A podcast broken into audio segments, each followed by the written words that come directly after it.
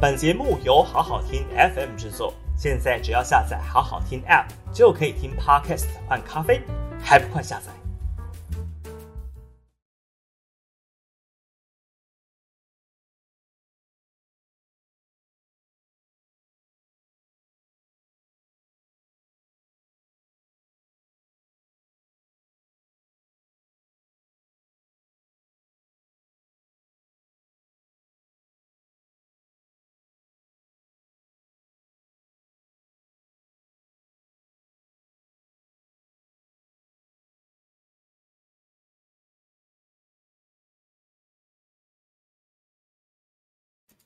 嗨嗨，大家好！五二新闻俱乐部下班不演了，大家今天好吗？我是毛家庆小毛。嗯，在塞车的路上，还是在等车的路上，回家的途中，准备做晚餐的各位朋友们，大家好！又到了周末了，很愉快。我们今天呢，这个看到我们的标题了吗？我们的标题是什么？其实我也不知道。好，我来看一下啊。我们今天的标题叫做嗯，今天的标题叫做房市干话多。呃，其实应该是事情的事了哈。好，房事干话多，帅弟弟专业剖析。今天我们的帅弟弟叫做廖廷辉，大家好，好，廷辉非常优秀哦，他还有一个笔名很很有古意，而且颇有深意，叫洛书啊。哦，我们讲河图洛书的那个洛书，我看到觉得好酷哦。为什么会想要取这个笔名？哦，没有，其实最早就是小时候玩网络游戏，是对，总是要取一个 ID 嘛。对哦，玩哪一款？把？对对对妹的吗？我我那时候是石器时代，那个石是器时代那个时候现在已经很多小朋友没有听过。对对对。对对，后来投稿啊，文学奖一路用下去，没有什么特别的意思。对，所以在文学奖得过名的，非常优秀，然后也是一个呃自己对公众事务啊、呃包括他自己研究所读社会所的，是所以一路在漕运。我们讲这个房市啊，房子，包括租，包括买，包括所有炒地皮，所有的种种的不平等，跟所有的不公不义。漕运大家知道吧？你们随便 Google 一下就知道了啊，就是无壳瓜牛是漕运始祖，我们可以这么称呼吧？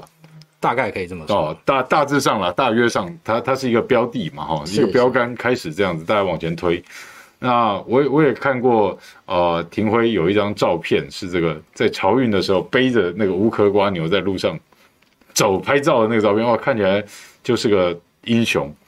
他一路在社会运动跟在这个我们真正希望台湾走向，不敢讲什么居住正义啦，那太遥远了啦，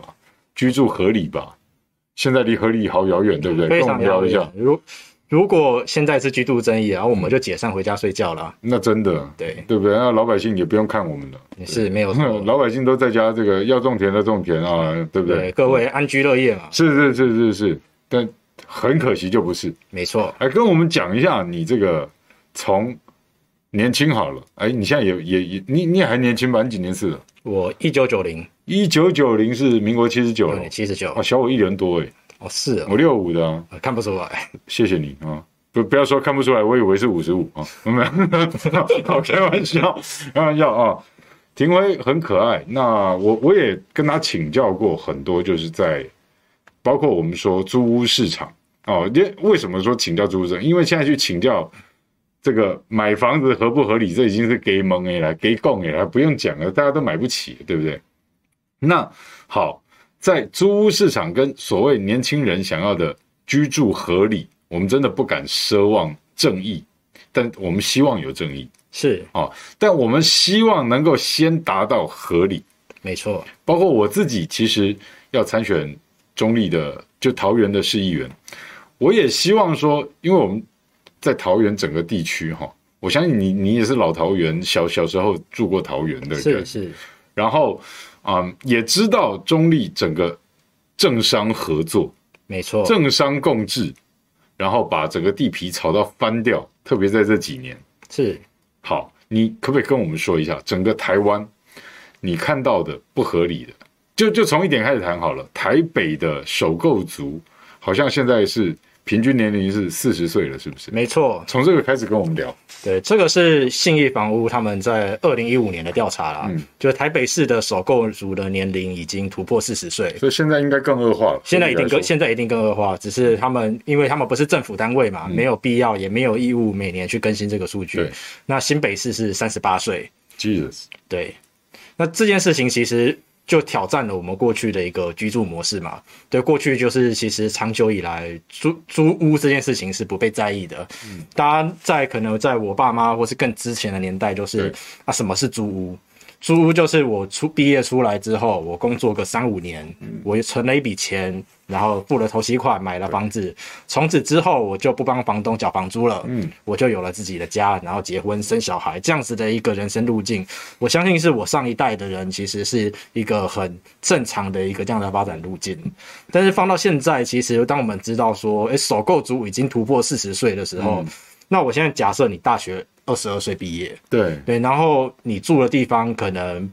呃是租屋的地方，就是你没有住在家里面，或者是说你家不在工作的地方。对，比如说我北漂到台北来工作，我怎么可能一来工作就买得起？对不对是是，你可能要租租十几年乃至于二十几年的房子，你可能才有办法获得一间自己的家。对，我觉得这个是政府他头脑一直没有转过来，就是说租屋这么的重要，但是他却不去在在意这件事情。那更不用说房价这么高，其实越来越多人是被赶到租屋去嗯嘛。对，因为我我用比较呃直白通俗一点的话来讲哈，因为我们都从事公共运动，也也也也做公共事务的人哈，是这听起来白白讲白了，它就是政客跟资本阶级在压迫我们这些可怜的老百姓，是没有就资错，资本家在碾压我们嘛。没错。哎，我们省吃俭用，现在在台北一个年轻人起薪才多少？对不对？对你的同学应该都很有感呐、没错，哦，你跟我们聊一下这些大家的想法好不好？对，其实这一个地主或者说地主或者所谓金权阶嗯级，他这个真的是在台湾已经是非常长久的问题了。对对，那这件事情，他甚至可以一路从战后的地方势力一路开始讲起。 Yeah 对对对，那这个部分我就不要讲太多了，因为实在是会拉里拉扎，很像在讲论文。没有关系，你小讲一个渊源，让大家有有一点这个纵嗯深看事情的纵深。 OK，就对是其实最早的时候，我们都知道国民党来台就做土改嘛，对对对，对，那做了土改之后，很多原本的台湾的地主，嗯嗯，那他们的产业就被换成股票等等的这些、这些模式，就是国家那时候是希望把他们导向往工商业的地方去发展的。是那在政治上面就有一个所谓的很有名的一个论断，叫 NB 四重主义。没错。对，就是老大是国民党，对，那地方就有你们这些地方是地主对地主，然后协助统治，对，然后你就是忠诚于我 Yeah 对，有一个这样子的一个关系。后来这些地主阶级，他慢慢的从就是工商业开当始，然后来也形成了所谓的派系了。对，后来就变成对派派系的始祖嘛，嗯对，那开始掌握就是交通。对，来自于像大众运输工具，像桃园就很明显嘛，是对对，就是大众运输工具掌握。各地都差不多。对，那交通这件事情就连接到什么？连接到房地产。对，所以在那个时候，地主阶级就已经在地方非常的盘根错节。嗯嗯，那在解严之前、前也解严前后，其实这个政治势力它就开始逐渐的，比方说从这一些呃过去的比较地方的、比较非正式的组织，变嗯成是像地价的评议委员会、呀，房价的评议委员会、地方议会开始进去了。天哪！你把这些派系财团跟地主放在地价评议委员会，那不是越评越高了吗？对，就是那个请老鼠来去管武昌嘛。请鬼拿药单呢、没错嗯，所以在这个状况底下，后来解严的时候，其实这些政治势力它都突破了地方原本的限制嗯嘛。原本的国民党其实是有有意识的在限制他们进入到中央的执政，有在打压对有在打某某些状况，包括因为讲白了，以前你某些程度还必须，尤其在土地这一块，你平均地权都已经做了哈，你还是有一些涨价归公的表象有在做。是但是。解严之后，来听你对继续说。对，解严之后，其实从一开始的时候，我们就可以看到地主金权阶级是大量的去涌入了我们的中央的这边的执政的区域是。是比方说，我讲一个数据，一九九二年，哦，一黑九金九开始了，嗯一九九二年那个时候的立委选举，对那个时候的台北新新闻有去做一个调查跟报道，百分之九十二那一年的参选人有百分之九十二嗯哦，背后都有土地资本的背景，嗯嗯，对，所以其实居居住运动，它从一开始乌克瓜牛一九八九年上街头，对要改革这件事情，它从一开始的时候，它面临到就是一个非常非常庞大的敌人。对对，那这个东西，甚至在一九九二年的时候，政府也不是想说没有改革过，那个时候还是郝柏村在当行政院长的时候，那他指派了王建轩部长来去做所谓的二次土改。是对，那二次土改我们现在看起来没有什么大不了的，它就是说土地交易要实价课税，嗯，因为以前的土地交易它不是用真实的价格去课税的，对对，那那个时候引起的轩然大波，台北市、高雄市的议会休会抗议，对，然后整个舆论在说啊，是外省人要来抢本省人的土地利益，嗯对，然后每个人都争相的去当小市民，嗯，有些人说这样炒地皮是伤害小市民的利益，可是有另外一批小市民说。小市民就是想靠这个发财赚钱嘛，所以你剥夺了小市民发财赚钱的权利，哦大家都争着当小市民，对，大家都说自己为民做主，真的，对，那到最后整个改革就失败，对，包括内政部也不停，后来就是李登辉总统也不停，王建然轩后滚了。对王建轩就滚了。嗯对，然后这件事情其实后来就造成整个两千年之前新世代之前，其实台湾一直以来都没有办法去处理这个改革的问题。嗯，那当然也是那个时候的政府跟社会运动也没有一个合作的河流啦。嗯，我们一九八九年做无壳瓜牛运动的时候，其实那个时候政府还是很警惕打压的。对，对，但是，一九九二年他们要改革的时候，我们是有声援的，可是那个时间点已经错开了，对，对，就是那个力量没办法集中，所以就各没有自办法为战，到最后一败涂地。对，对，所以说你想改革、碰到土地啊，那就太敏感了，因为都是没错钱呐、没错都，是钱呐、你说这些地主跟这些既得利益阶层哈、甚至说他们已经投入了这么大的资源，在用金钱去绑政权，再用政权回来套金钱啊，没错，这个整个的恶性循环，从那时候一直到现在，其实越演越烈，而且房价已经，你说如果倒回到那时候一九八九年，你说瘫痪忠孝东路的那个那个潮运到现在啊、哦你再回来看现在的物价、地价，讲地价、房价好了啊、哦单纯的，我们今天讲地价、房价，因为我们今天要讲房屋的租售是人民最大的痛苦来源。好、现在全民最痛苦的就是高房价。哦好、那你现在的地价、房价比起那时候，我们说在台北居大不易，然后大家只能吃无壳瓜牛的那个痛苦，哎，地价、房价翻了十倍有了吧？哦，我跟大家讲个数字哦，大家猜猜看，一九八九年那个时候，台北人五万人上街头，嗯，我这边那个时候的房价所得比是多少？房价所得比，我跟大家解释一下这个概念，就是我们的中位数房价除以中位数的家庭所得，这个就是我们俗称的不吃不喝几年几年可买以得买起房房，房子，对对，俗称就是这么理解的。对，对，那一九八九年那个时候的台北市是多少？毛大哥，你猜一下，大概是十吧，八点多。八点多哦，还比十还低哈。对，哦所就是以不吃不喝八年，大概八点五年哎，，说真的已经够痛苦了，对，已经够那痛苦。就是说你背那个房贷，你已经是房奴的状况了。现在多少？现在现在全台湾的平均不是台北，全台湾全台湾的平均九点多。好，全台湾已经比那时候的台北高了。对，好，那请问台北多少？十六，啊、意思就是说我如果运气很好，出社会有工作，对，哦，那我不吃不喝，也不用租房子，当然啊、我就我就不晓得怎么活，反正我不吃不喝，一毛钱不花，我能够这十六年羽没有羽化成仙的前提之下，我存所有的钱，我才可以付头期款去买房子，不止哦。我刚说是家户所得，家户所得。所以，所以你跟你老婆都要不吃不喝。哦，所以我们就是这个一个房子就要祖传三代了哦，我们都是房奴了。对你跟你老婆都要不吃不喝，然后是一般的中位数的收入，然后买一个一般的中位数哦，的房子。哎所以所以我还16不。能稍微逊一点，我我低于中位数的收入。哎，不行不行不行，哦，我我如果跟我老婆都还不能是人中龙凤的话，那我我们十六年还不够。不够。那，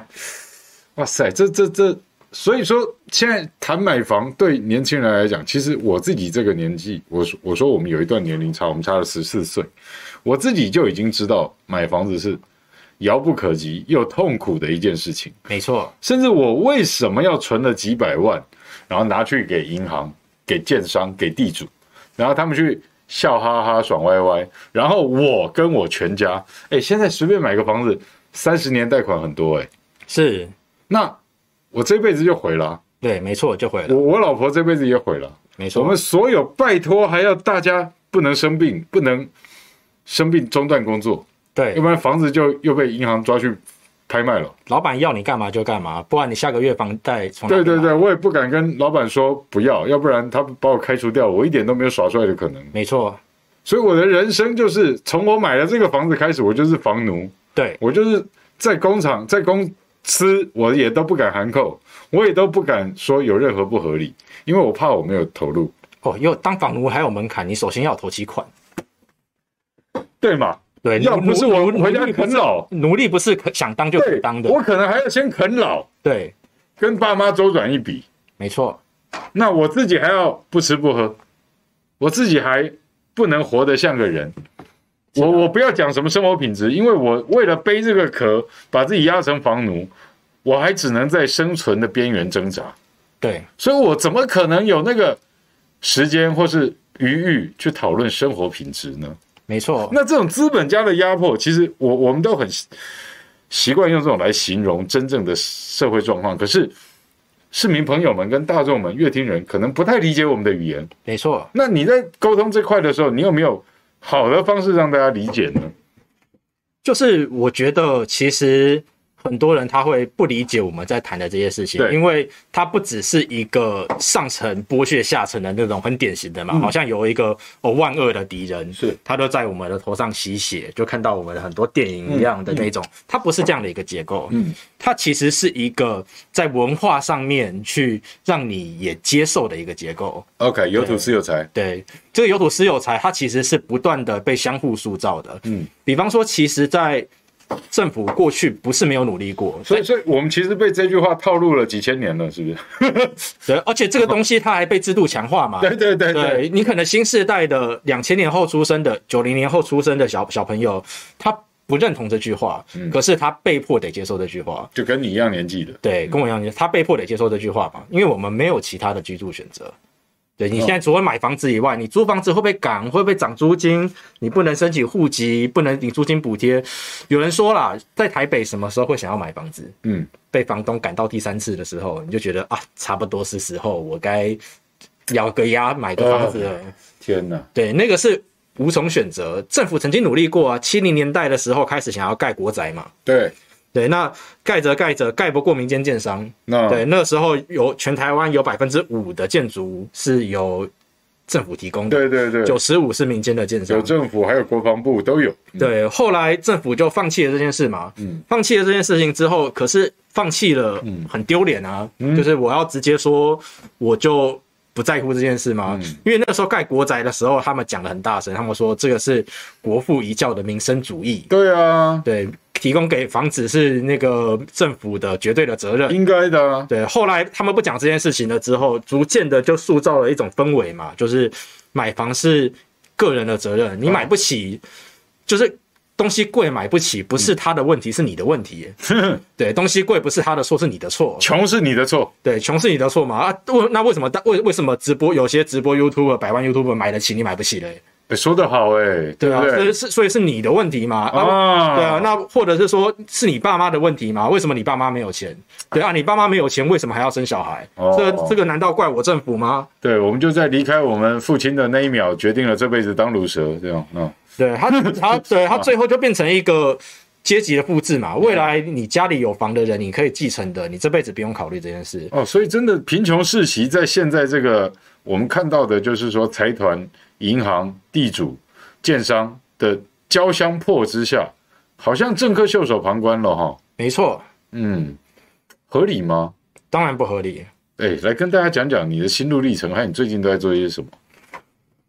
嗯，我自己的心路历程啊，讲一下，对讲一下。对我自己心路历程，我在大学的时候其实就有去参与跟组织许多学生运动跟劳工运动。对对，对，那在这个过程里面，我那时候二零一四年，我也有参与漕运去睡那个仁爱路的是的那个行动啊。那个时候我还不是住宅团体的成员，嗯对，那时候我还睡得很好，一路睡到隔天中午被警察叫起来，哎说哎，同学同学，活动结结束了。这个是天生适合睡路边的对，哈。没错没错哦，因为那时候我刚从香港雨伞运动回来， OK，对对，香香港比台湾更难睡。嗯，你是跟谁哪一哪一团去的？没有，我是我是直接去当观察员，我去那边去记录大家的有有遇到李建成他们吗？没有没有 OK，没有 OK 那个时间有点错过了好。对，然后后来我就是也发现，就是说，因为我家里是有房子的，嗯嗯，对，那我是独子，哦，那你其实不用不用担心对啊。我我其实是不用担心的，嗯对，但是我眼睁睁的其实看着我的朋友同学们，对，从刚出社会的时候找租屋，到现在像我现在三十二岁了，是对，已经有一些同学朋友们开始在买房子，在看房子了。对，对，那我其实看到的是我的同才们其实是在经历这些痛苦的，而且我看到我们的实习生，嗯，对我比我年纪再更小个十十十几岁的，其实他们的问题并不会比我们好，甚至比我们会更糟。就躺平了对，就躺平嘛。啊，有的是被打打趴了，对对对，对，就打趴。他其实是他其实有也是一个世代很严重的世代不公问题嘛，嗯就是我们刚刚说，就是政府他就是灌输大家说买不起是你的责任嘛。嗯对啊，那如果买不起是你的责任的话，那房产它就是一个最好的投资工具啊。嗯嗯，我直接举一个例子，如果三十年前有两个人，嗯一个人他每天看财报、看分析、看国际局势，小心的买入股票，嗯，对，有纪律的买入股票，哦，对，另外一个人他有钱就是买房子，无脑买无脑加。嗯三十年之后买房子的那个人比较有钱，真的哦。对如果那我如果我买的是台积电的，一样输。一样输，所以炒楼还真的是暴利，真的是暴利。就是如果这个样子，大家都不用努力了嘛，我跟我看财报、看分析不用时间吗？我买买买股票没有风险吗，啊也是花脑筋啊，也是花风险啊。那你你你买房买地囤楼囤地，你就只要有资本，你就可以当赢家了。所以天天生就是用钱砸死人哦。没错啊，以前前营建署长叶世文啊后来被抓去关了。哎哎他有对对啊呃对他有一次就在公开场合直接最，好再关久一对，啊点。他直接直接说嘛，他说买股票九成是赔的。那未来十年，房地产还是最好的投资标的。我们的内政部营建署长管住宅部门里面的几乎是最高的行政部门，这样讲。带头讲了这种这么有政策指示的话，对，啊难怪这十年真的一路涨。对，对那个那个时候我们刚好正在批评一些大建商，那些大建商都不敢说我们在炒房啊。我们的营建署长就是大啦啦的这么讲。讲白话了，哎对讲白那不晓得已经赚到 UCC 了哈，对难怪抓去关了哈。 对啊，所以就是三十年前你花五百万买的房子，那可能三十年之后你要用一千五百万卖给卖给年轻人。天啊，对，真的那这真的对真的这这个就是世代剥削嘛。我们都说轮车子轮胎落地就跌价，对对，房子你住三十年涨三倍，对，对，那这样子的一个资本游戏，它到最后一定要有一个人买单嘛。最后一只老鼠。对，所有所有的资本游戏最后都是击鼓传花，最后最后一个接到手的人爆。感觉对那快了，对，那对于年轻人来说，就是我就是这些中老年人，他过去的时候买了很多房子致富，他要求这一个投资管道是永恒不败的嘛，只涨不跌的嘛。对，那到最后还是要需要兑现，那需要兑现的对象是谁？就是嗯找年轻人。哦，对，所以当这个状况大家不去想，就是说为什么啊、呃现在说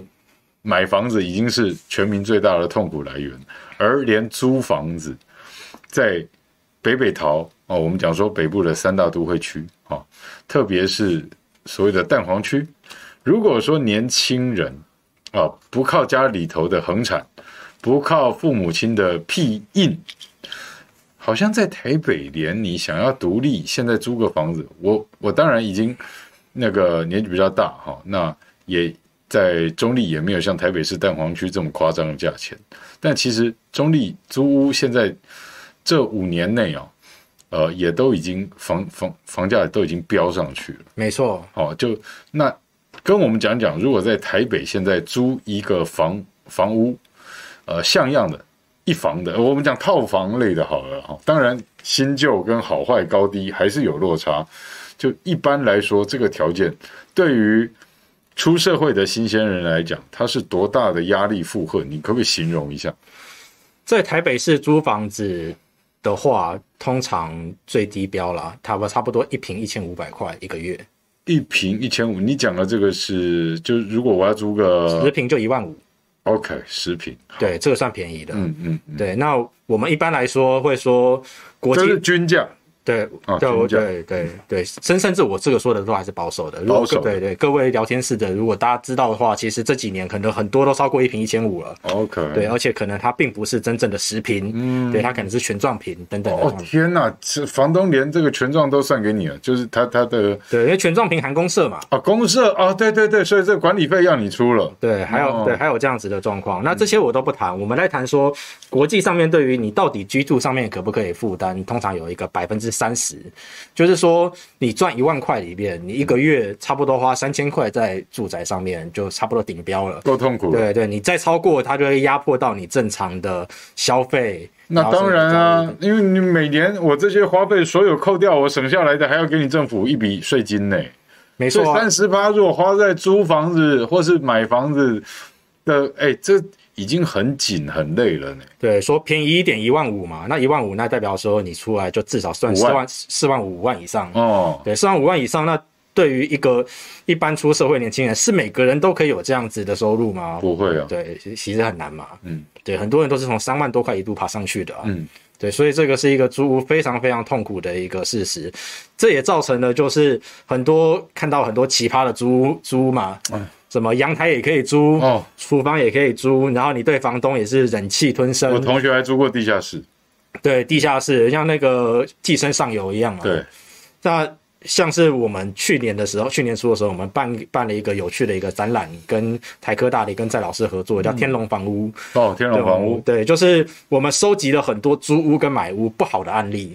对，就有网友投稿，我们把它做成像房仲的海报。是哇，里面的一些故事真的是，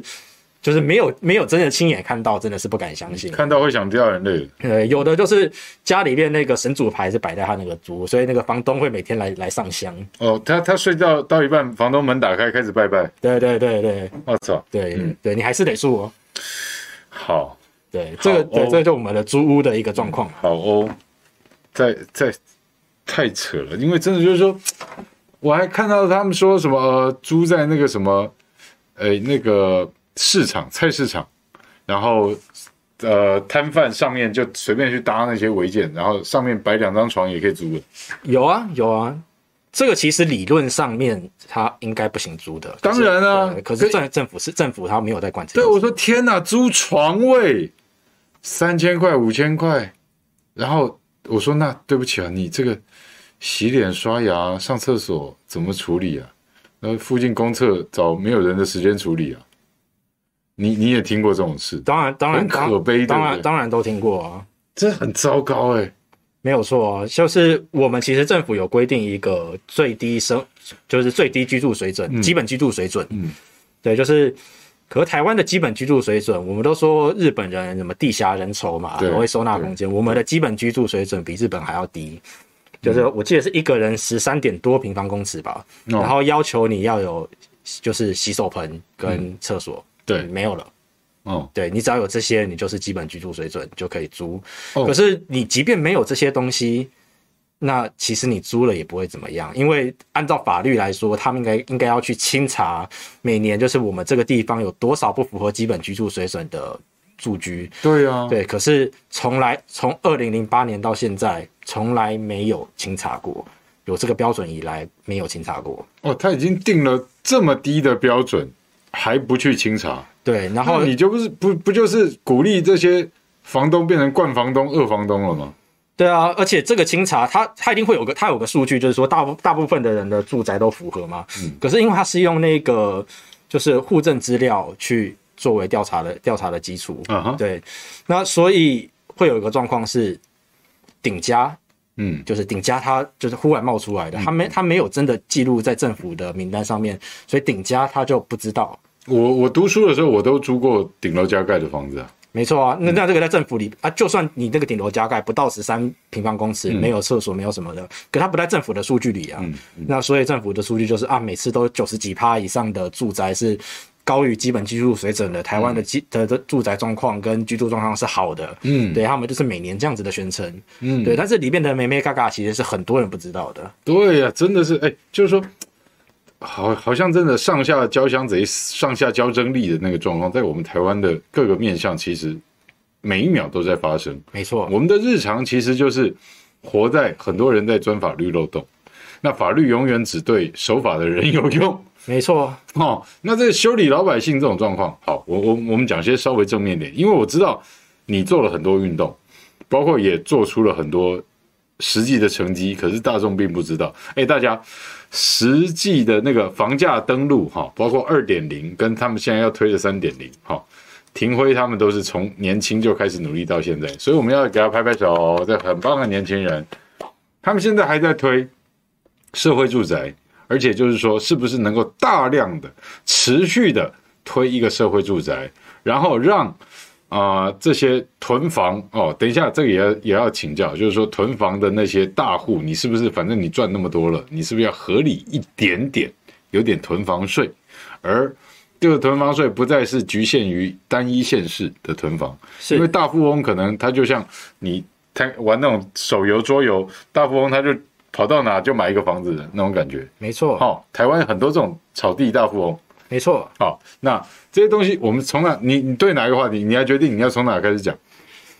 嗯，我就从囤房税开始讲好、吧。要喝口水也可以，自己来。我嗯 OK 们 easy going。对，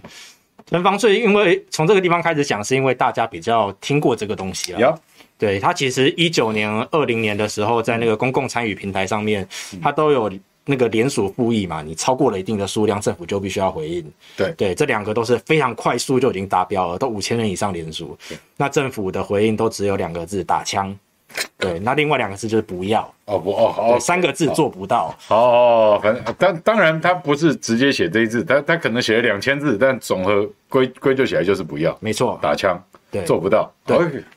没有错。真符合人民期待。对，非常非常的符合人民期待。对，那台湾其实是有一个很奇怪的一个居住状况，就是台湾同时高，我们都在讲高房价，高房价嘛。对，那高房价就会有人说，那房子多盖一点不就好了？嗯，对啊，啊，只要高供过于求，不就会对啊价钱平稳对啊，吗？经济学原理大家都学过嘛。对哦，啊供给增加，价格就下降。对，对，没错。好简单呐、对我们现在盖了这么多了，对房子一间一间盖啊，房价应该要掉嘛。哎，对，哎，我们空屋不是上百万户了吗？对啊，对啊。那我们之前那个政府二零二零年的时候，我们有那个签署两公约嘛，他要写国家报告给那个哦对国外专家看。那它里面怎么写？嗯它写台湾现在有九百多万户的住宅，有八百多万户的家户，嗯所以台湾的住宅数是比家户数还要多的，所以台湾整体的居住权处在一个适足好取得的一个状况。对，那他这样写了，如果我们同意的话啊，我们今天回去就解散团体，就不要就就不用再搞了。真的，就大家回家把自己脑袋刷一刷哦，该该是绿的就绿的，该是白痴的就白痴，反正都九十四点八七趴，不能再高了。就是说，你如果实际上我们不是活在这个状态吧？他们骗骗外国人就算了 没错，啊、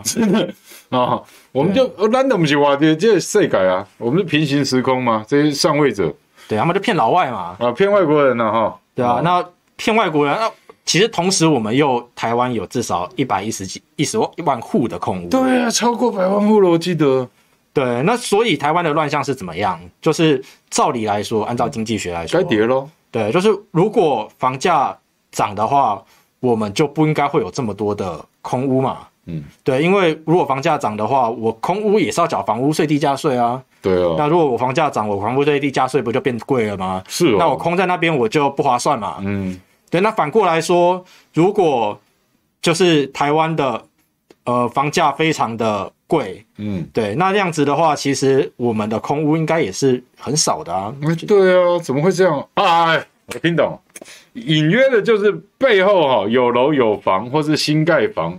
炒地皮出来的这些财团建商，因为台湾这几年回来热钱太多了，他就宁愿盯在一个地方，然后他们做一个假象，让循环进来的人被套，但是他不会轻易的用适合的价钱放出去。就是没有卖不掉的房子，只有卖不掉的价格嘛。对啊，对啊，那再来就是我刚刚这样讲，就是说，其实台湾的住宅的持有成本是很低的，不管是房屋低，土地也是低的。 OK，就比起对，就说嗯是我们课税的价值不是用市价，所以我们刚刚说的，哎，照理说市价涨了，我们的税应该要增加，你就不会空置了。其实没有啊，市价涨归涨，我要缴的房屋税、地价税没有变得多很多啊。嗯哼。对，那这个其实是台湾非常非常长期的问题。它长期到什么程度？它长期到一九七零年代的那个时候，政府要盖国宅的那个土地啊，嗯它都跟它都跟民间买不起。对，因为那个时候的土地，因为持有成本低的关系，那个时候的土地就贵了。啊，哦，用那时候的物价跟所得比来算，它也不便宜。对，它也不便宜，所以那时候国宅盖得慢嘛，因为他那个时候说他要在六年盖十万户，有有有，李登辉讲过，对，六年盖十万户，到最后他做了七万多户，里面只有一半有在六年之内盖完，哦里面又只有四成卖给民众，对，哦其他军工其他军工教嘛，哦，真民众认购只有四成，所以其实地价这个问题一直以来就是台湾从七零年代的那个时候就已经让国宅政策失败过一次了。嗯，对，那你说啊，政府不用跟其他人买地盖国宅嘛，用国有地就好了。机关之间有机关本位啊，我凭嗯对什么好地要给你拿来盖？有道理。对，所以其实，在台湾的持有成本低，它其实是一个非常非常不正义的事情。它也回应到我们刚刚说的啊，为什么房子这么多？嗯，然后结果就是它甚至超多过了我们的总户数，对但是我们的房价却这么的高，因为我空在那边没事嘛，嗯，我就喜欢买个五六七间房子放在那边玩不行吗？那他家有钱嘛？对啊，我我我家里穷一点，我买个三间，一三五一间，二四六一间，礼拜嗯礼拜天再再选一间，哇，听起来好像对啊，狡天兔上人间的感觉。对啊，狡兔三窟，对啊每对是每个地方摆一个扫地机器人，去哪边都干净。啊，摆摆扫地机器人算老实人了，不是摆小老婆吗？对对对对对，啊那个那个那个我那个我就我就不知道了。对，所以其实这件事情它一直以来都都严重的存在嘛哦。对，这是我们想提囤房税的原因。嗯嗯人家囤房税政府为什么一直打枪？嗯对，就是因为房屋税跟地价税，它应该要是地方税。嗯，对，那政府就开始挥啦，他会说啊，地方税我要尊重地方政府的意见。对对对，，那所有的县市我全部都要问一轮。嗯，对，那有人反对我就不能做，我们要尊重地方自治。哦，对，那加上房屋税跟跟地价税都是一样，税率乘以税基。嗯对，那税基就是地价的评议跟房价的评议，也是地方的事情。哦，所以中央地方可以这样踢皮球哦，可以这样踢皮球啊百百姓就不是百姓就对了。对啊，他说应该说，他说所有的人都是百姓，所嗯以所有人的意见都要尊重嘛。哦，所以最后对哦同志我们们要说我们要努力的把这些这些意见统合到最完美的状态。哦，所以最完美状态就是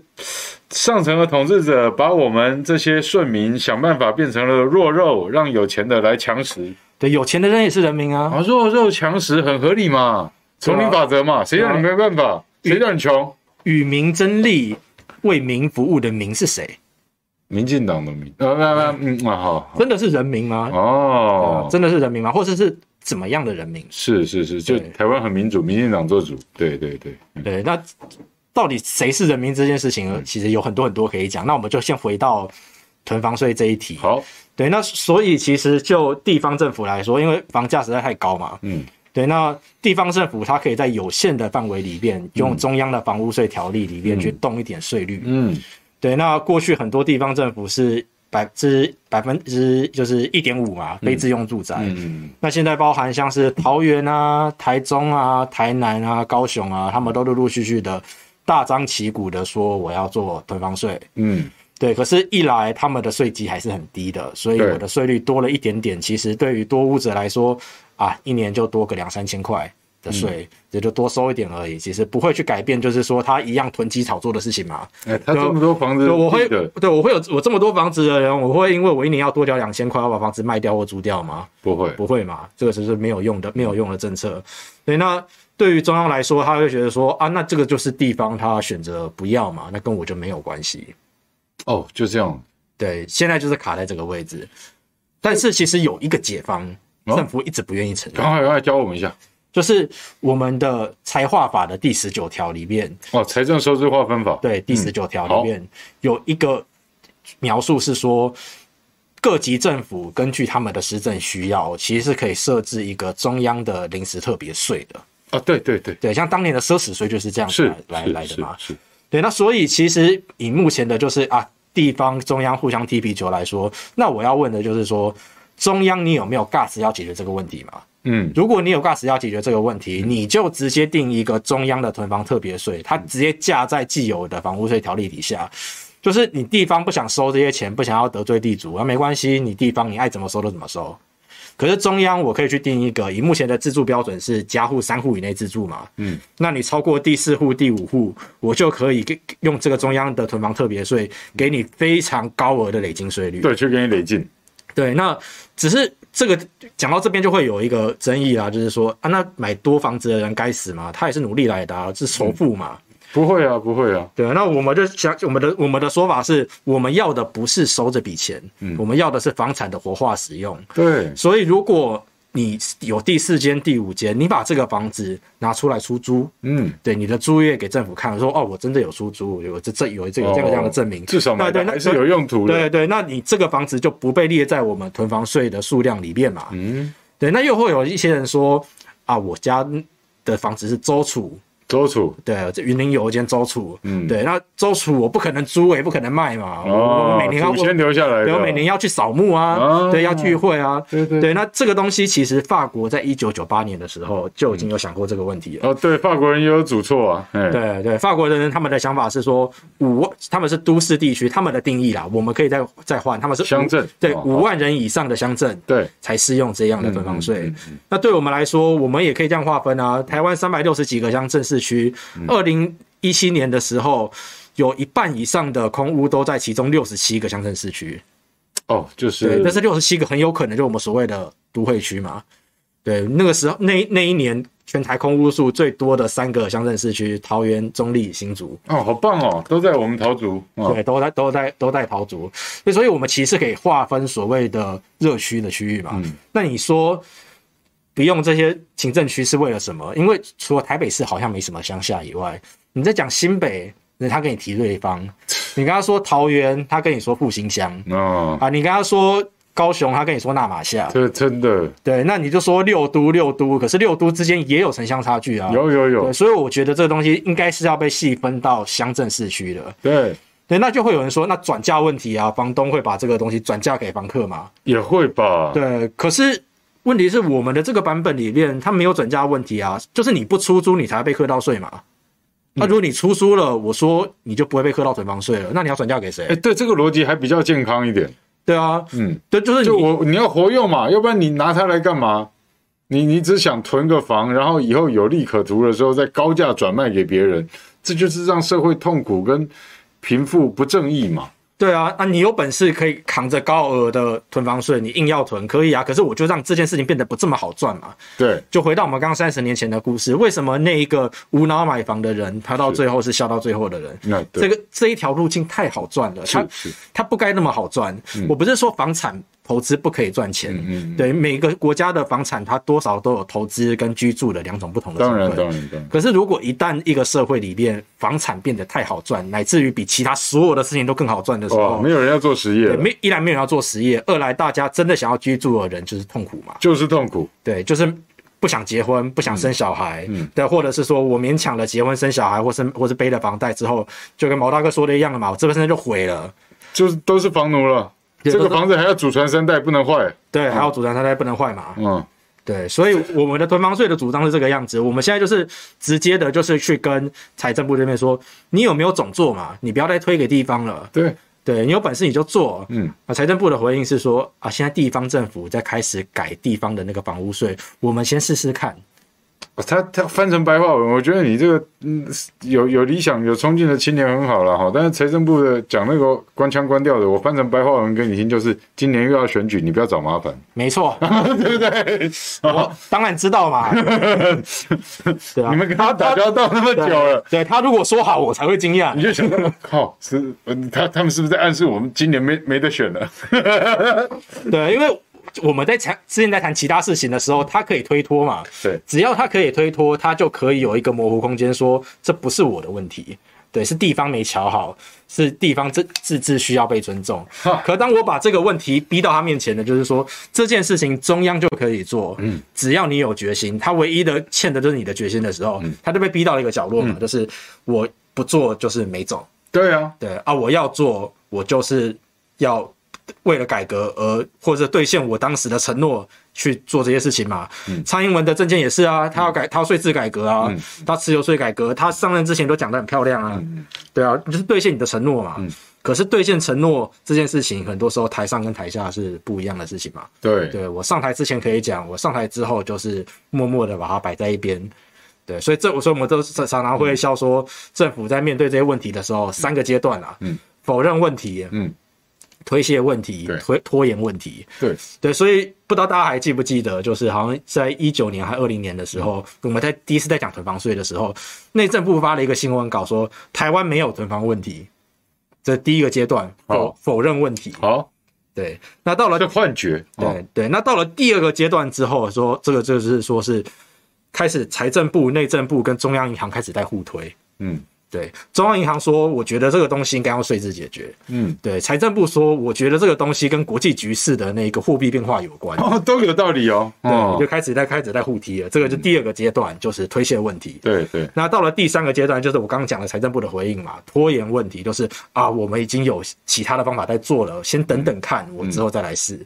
对，囤房税这个问题就完美的去诠释了政府的三大阶段。对，因为因为他现在如果在现阶段，他们炒楼还在抓最后一只老鼠，还要做最后大出清，去套牢老百姓，然后财团获利了结的整个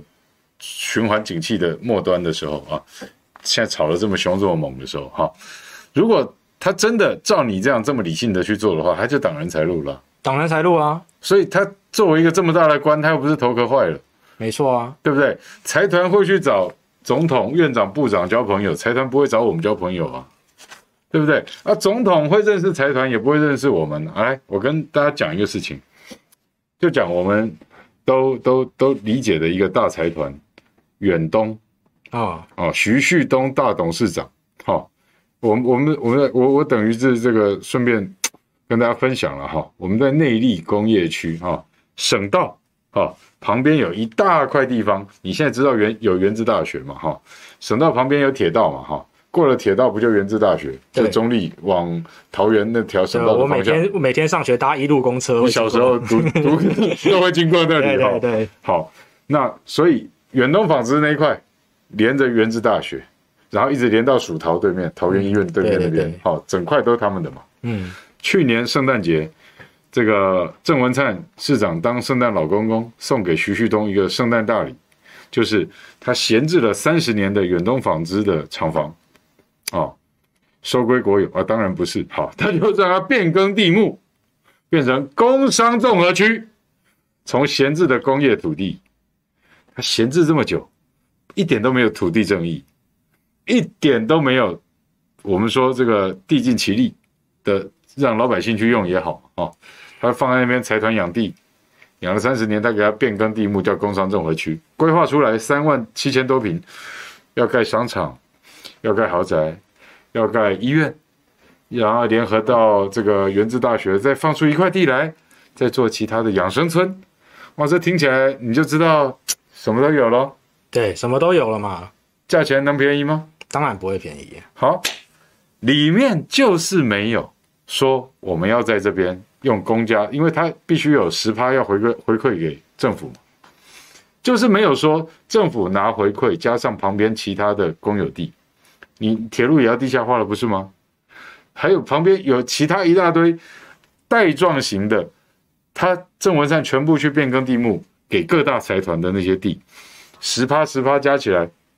也都不小呢。诶三万七千平的十趴也有三千七百平呢，你拿来盖社会宅、公宅不行吗？是啊，哎，为什么这么简单的事情，财团跟政客就不做呢？他们有一句话啊，叫“西装不做内裤”，那么好的地怎么可以盖社会住宅？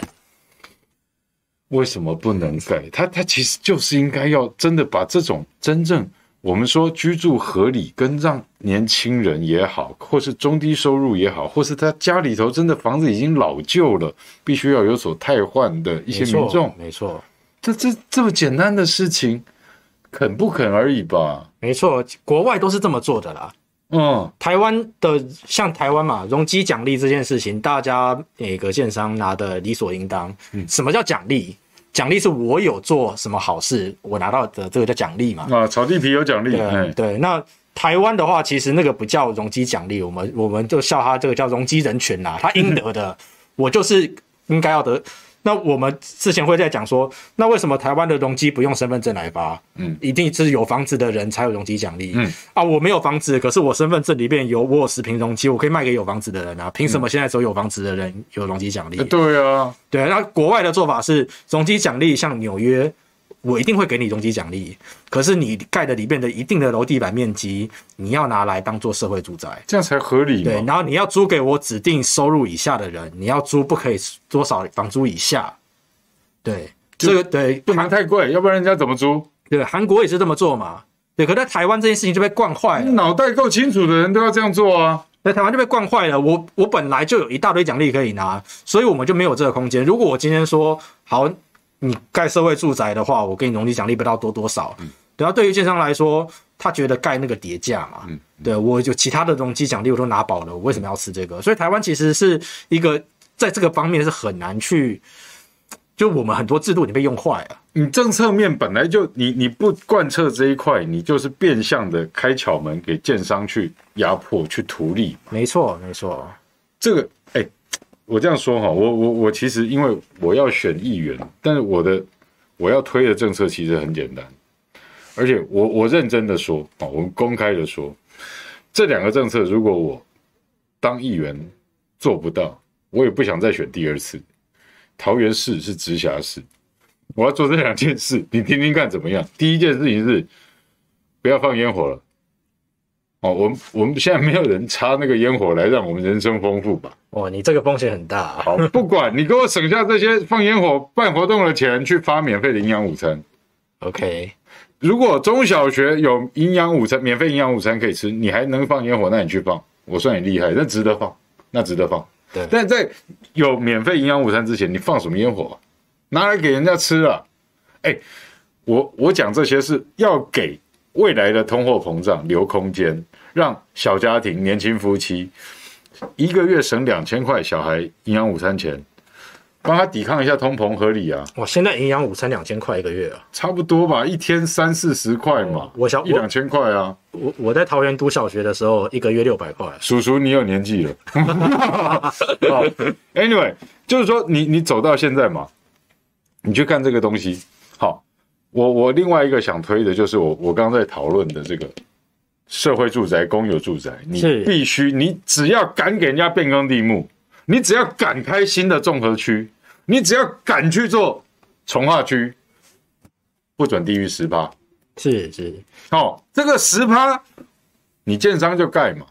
反正算多少钱，我跟你说，我我真的觉得了，你叫建商用他的那个整个成本去盖，然后你可以盯他，好、他不敢给笑。那你如果叫政府去盖，政府装装一个灯泡都比我家装一颗贵贵好几倍，你知道吗？所以我不放心让政府用公家钱去盖房子，我说实话。但是你可以也用这个当奖励。我我觉得你刚刚讲说凭什么给他奖励？做对事情才有奖励嘛。你如果肯用合理的价钱，然后把该有的划分讲好的趴数的那个地的面积给我盖成公有住宅，好、社会住宅，让我政府可以去转租，这个钱我照付给你哈、但是就是说，在这个整个过程中，如果你有这些记录，加分呐、啊就是说未来在公共工程，说是未来在公有地释出，你加分呐、你是优良厂商，因为你肯为老百姓做这些事情。反之，全部公布出来，有做好事的做出来，你就像你说的，哎，奖励、容积奖励是你做了 something right，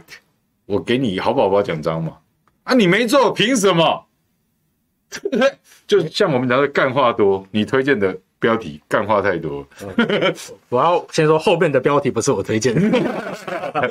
那对是我我对说的。我觉得可以再补充一个，就是我们现在很多地方政府就是他说他没钱嘛，对啊，对他没钱，他就是做土地财政，讲讲白了就是炒地皮，卖主产啊呢、对，卖主产赚钱嘛，嗯嗯对，那这个卖主产赚钱这件事情，我觉得它牵涉到很多，不管是台湾的政治文化等等的之类的也好，地方财政也好，对，所以我知道很多县市政府它是一定要靠这个东西去过活的，嗯，对。但是卖钱这件事情，我们可不可以也在里面做一些小小的改变？嗯，现在都是说我土地拿去拿去卖钱，出最高价的最高价者得嘛。嗯对，因为我是要补贴财政用的。那对，那这个地方可不可以也像是有些，比方说是像最有利标，或者对最人民最有利，还是对财团最有利对对对对对对对人民最 ？OK 有利哦，对比方说，如果你承诺，就是你在里面你会有一些社会住宅，嗯哼，对，那即便你这个土地你除了这个钱没有其他人多，我是不是可以优先的是卖给你？哦，就是你是一个有良心的人哦，你除了自己赚钱，你还愿意回馈给老百姓，解决民末。对、哦对，那那样那那样子，你的钱出的没有这么的多，你可能可能人家大财团出了更多的钱要买这块地，可是你愿意去多做一点事情，我我何尝不卖给你？哦我对我不是说送给你，对，就是我的就是对对对政府来说，他也省去了一些去持续新办的一些麻烦跟问题嘛。对我我我知道我们这样讲会有人说我们太乌托邦理想国了哈，但是其实并不，因为你只要把制度定好，而且定下来就是说对人民有利，你政府可以可以挺；对人民不利，而你只是财团要这个争名逐利哈，或是你就是要利益挂帅的这些东西，我也会给你做记号。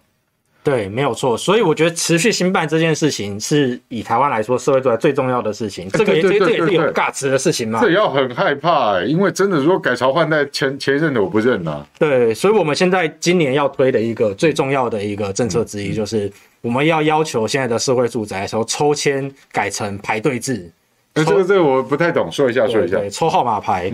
就是我们台湾社会住宅的抽签制其实是全世界独特的，欧美国家啊，然后香港他们都是用排队制。哦，世界看好了，我们只示范一次。对，我们是抽签，为什么会是抽签？它其实最早是因为我们一开始社会住宅是郝龙斌市长试办嘛，对，对，那时候也不知道会办多少间，对所以我盖一间我就抽抽看谁可以来住，哦就是这样子。可是抽签制它会有一些缺点，就是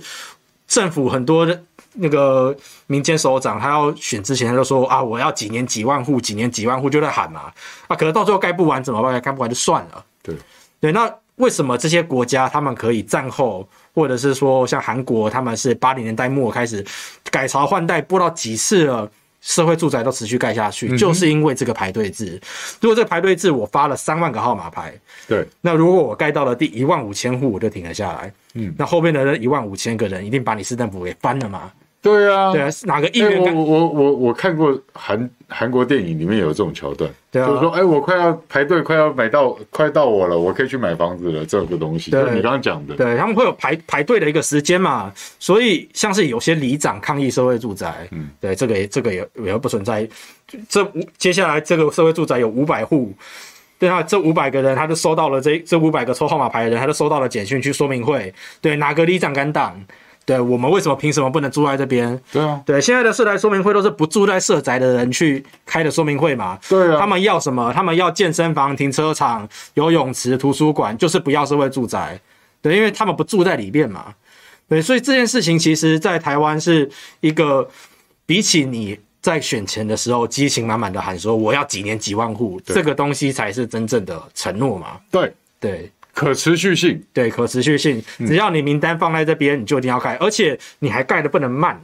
对，对，因为国因为国外他们的做法是，他们有一个网站，他们可以根据政府它的一个发标啊、新办的速度，盖房子是一件科学的事，它可以没错算它可以算速度。当然，所以原本在这任市长的时候，他算啊，我六年之后住得到这间社会住宅。换了一任市长之后，再去登那个网站，变成八年，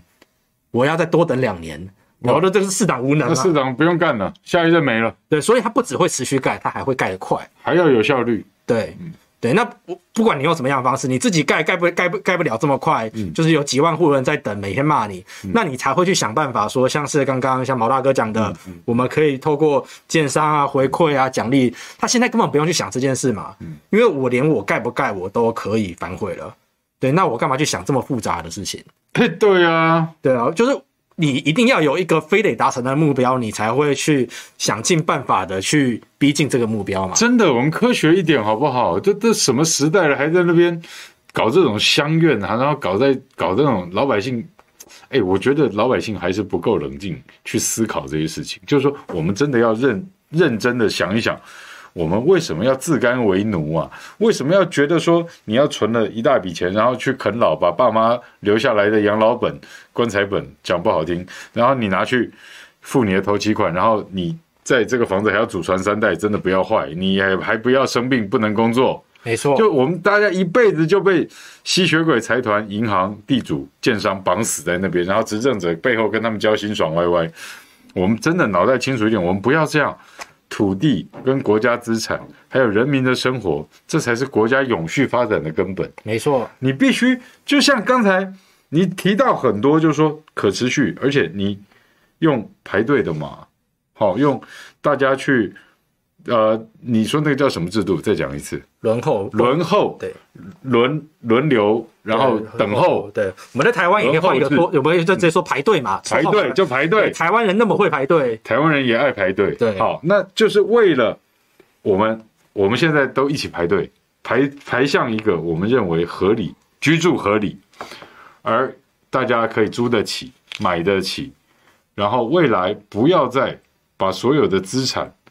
只能想尽办法一股脑的想要去媳妇熬成婆，再靠土地去再去赚别人。是哦，我们可以做合理的投资，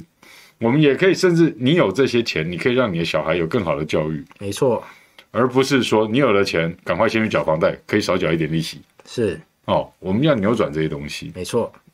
一起加油！一起加油，我未来有很多相关的政策，我需要你给我很多实质建议。没问题，没问题，互谢相谢交流，互相交流，好，我们今天呢谈的是居住正义，好不好？我们今天廖廷辉，我们可爱的一位小小小年轻小清新， 在这边跟我们讲了那么多